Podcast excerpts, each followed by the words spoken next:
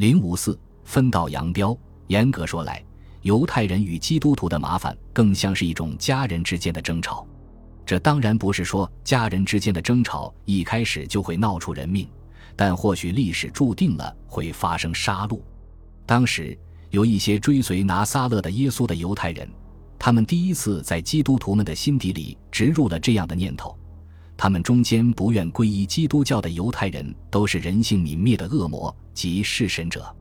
不仅马太说犹太人犯下永恒的罪孽完全是发自内心和出于自愿，让他的血溅在我们和我们的孩子身上。更为恶劣的是，约翰福音中记述的那个历史时刻，耶稣自己清楚地意识到，他将死于一群恶人之手，因为他们的本性已经被魔鬼附体。这一番话出自约翰福音第八章。也就是当耶稣在一群愤怒的法利赛人面前为一个被认定为行奸淫的女人进行辩护之后，才说出了这个凶兆。这或许是整部新约中最直白也最深刻的一刻，因为从此刻开始，犹太人与基督徒之间的所有不幸、误解以及相互指责便悲惨地拉开了序幕。你是谁？法利赛人问道。他们是托拉律法的守护者。就是我从起初所告诉你们的，耶稣十分精辟的回答，并带他的父说下去。耶稣感觉到至少有几个人会把他的话听完，于是便鼓励他们说：“你们必晓得真理，真理必叫你们得以自由。”这正是人类的救世主、受高的耶路撒冷解放者应该说的话。但对于这番话，并不是所有人都被打动了。那些听完之后才回答的人也同样表示了感谢，但他们认为自己已经是自由的了，因为我们是亚伯拉罕的子孙。我知道你们是亚伯拉罕的子孙，耶稣答道。他突然变得有些焦急。你们却想要杀我，因为你们心里容不下我的道。你们若是亚伯拉罕的儿子，就必行亚伯拉罕所行的事。然后他又重复道：“我将在神那里所听见的真理告诉了你们。”现在你们却想要杀我，作为辩护的一方，犹太人打断了他的话。他们似乎感觉到有某种邪恶的东西正在迫近，于是抗议道：“我们只有一位父，就是神。”不，耶稣说：“正义的怒火正在炽热的升腾。倘若神是你们的父，你们就必爱我。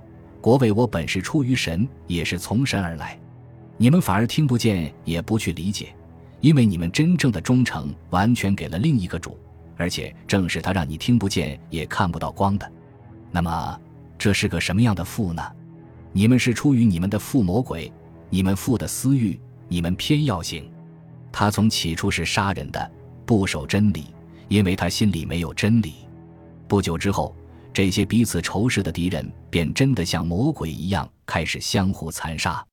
惊吓之余，犹太人反过来指责耶稣才是真正的魔鬼。他不仅比不上撒玛利亚人，或许还更邪恶。尤其是他还声称，凡追随他的人将获得永生。四百年之后的公元三百八十六年，以苦行和雄辩，后来因此而赢得了屈缩多摩及金口的雅号，著称而被尊为长老的另一位约翰，站在了坐落于叙利亚的高山与大海之间，同样被誉为金色城堡的安条克的一座教堂的布道坛上。对他的听众的天真好奇提出了严厉的警告，他声色俱厉地说：“犹太人的会堂，尤其是位于达芙妮城郊森林中的马特罗勒会堂，是魔鬼栖居之地，甚至比妓院还要烂。在他们的会堂里，立着一个骗人的无形祭坛。”约翰愤怒地说：“活灵活现地描绘这个险恶的魔鬼出没的地方，在这个祭坛上，他们不仅用羊羔和牛犊献祭，而且还用人的灵魂献祭。”安条克的女人却最易受到魔鬼的诱惑，因为她们经常去那里寻欢作乐和祈求灵感。这些容易上当的基督徒被新年节响亮的羊角号声召唤到会堂里。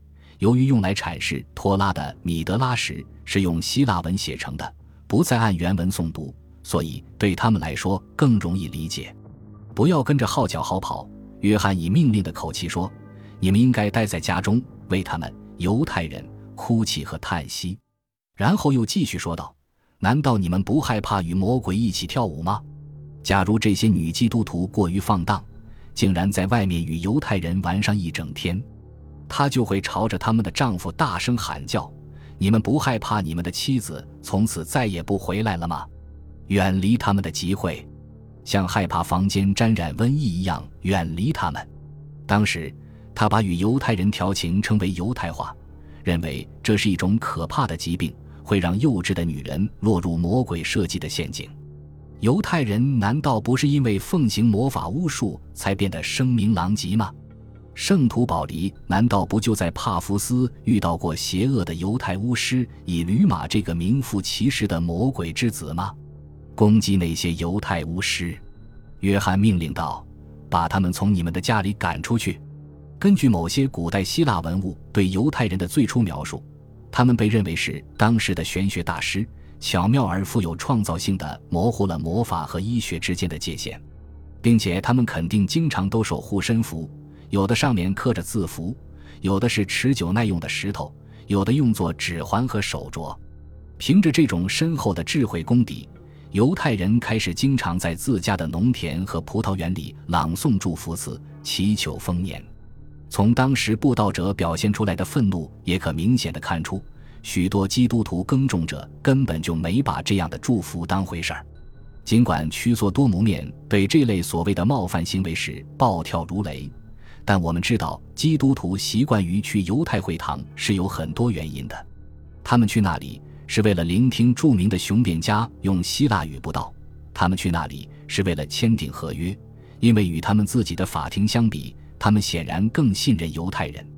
他们去那里是为了启示。因为他们相信，在犹太会堂里起的是出于某些人所共知的原因，或许更庄重一些。如果上述所有的或其中一个原因成为基督徒去犹太会堂的正当理由，那么这位长老至少要给他们打个预防针，把十字架画在前额上。游荡在犹太会堂里的邪恶力量会立刻逃之夭夭。假如你没有在前额上画十字架的话，那么魔鬼就会控制住你。庞佛你一丝不挂，手无寸铁一般。魔鬼会用一万种可怕的方式折磨你，把你撕碎。由于犹太恐惧症而发动攻击的时机始终是一致的。一般来说，应具备如下条件：一个城市、一个城邦或一个国家陷入了危机、麻烦、冲突、贫困和恐慌，已经超出了人们忍受的限度。更多的潜在危险因素随时会爆发。在这样的情况下，他们的第一反应。就是去谴责那个魔鬼民族，把罪责推到犹太人身上。公元三百八十六至三百八十七年，最让安条克感到头疼的是，罗马人可能会对他们进行灾难性的报复，因为他们对罗马皇帝狄奥多西和他的新皇后加拉，至少是对他们的形象做出了无理的侮辱性举动。这个人口众多、崇尚奢华的大都市。作为整个帝国中仅次于罗马和亚历山大排名第三的大城市，同时也是常年对抗萨珊王朝的波斯人威胁的前线指挥和控制中心，安条克的城防近乎奢侈。对于过度扩张、幅员辽阔的拜占庭帝国来说更是如此。因此，帝国开始对这座骄奢淫逸的城市征收一种用金币支付的薪税。于是。这座城市在经历了漫长的艰难岁月、土地干旱、食品短缺、物价飞涨、瘟疫爆发之后，民怨沸腾，引发了暴乱，进而演变为一场毁坏圣像的运动。但对基督教来说，这种骚乱是有一个限度的。安条克也许由于其安逸的生活和奢华的纪念碑、剧场、浴室和庄园而名噪一时，但同时也是苦修者的家园。许多隐士和修士都住在周边的深山之中。这座城市的两面，虔诚与世俗，是相互滋养的文化孪生兄弟。安条克那些臭名昭著的享乐主义者，我行我素、仁义胡为，对城里的穷人和救世主的殉难漠不关心，因而遭到以屈索多姆为代表的以残忍著称的牧师阶层的一致声讨。当然，那些享乐主义者对此并不介意。甚至对这种戏剧化的表演感到非常受用。在安条克城里以及种植水稻的沼泽平原上，有许许多多的穷人。没有什么地方能像这里一样，圣徒和罪人如此靠近的生活在一起。安条克人为他们著名的基督教历史感到骄傲。根据《使徒行传》的记载，正是在这座城市里，基督徒这一名称被首次使用。正是在他们这座城市里，保罗住了八九年，把福音的指向从行歌里的犹太人转向了非犹太人。一大群早已名声卓著的圣徒和殉难者长眠于此，成为公众崇敬的对象。悔过的淫妇佩拉吉亚曾经是全城的花魁，在受洗之后便释放了他身边所有穿金戴银的奴隶，并把全部财产都捐给了穷人，消失在边远的穷山恶水之间隐居起来，过起了一种神圣阉人的生活。而他的真实性别，直到他死后才被发现。巴比拉斯面对罗马人的迫害，威武不屈，并请求绑缚在铁链中被烧死。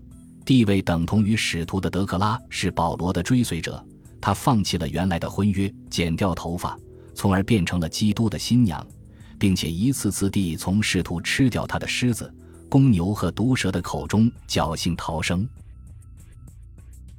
本集播放完毕，感谢您的收听，喜欢请订阅加关注。主页有更多精彩内容。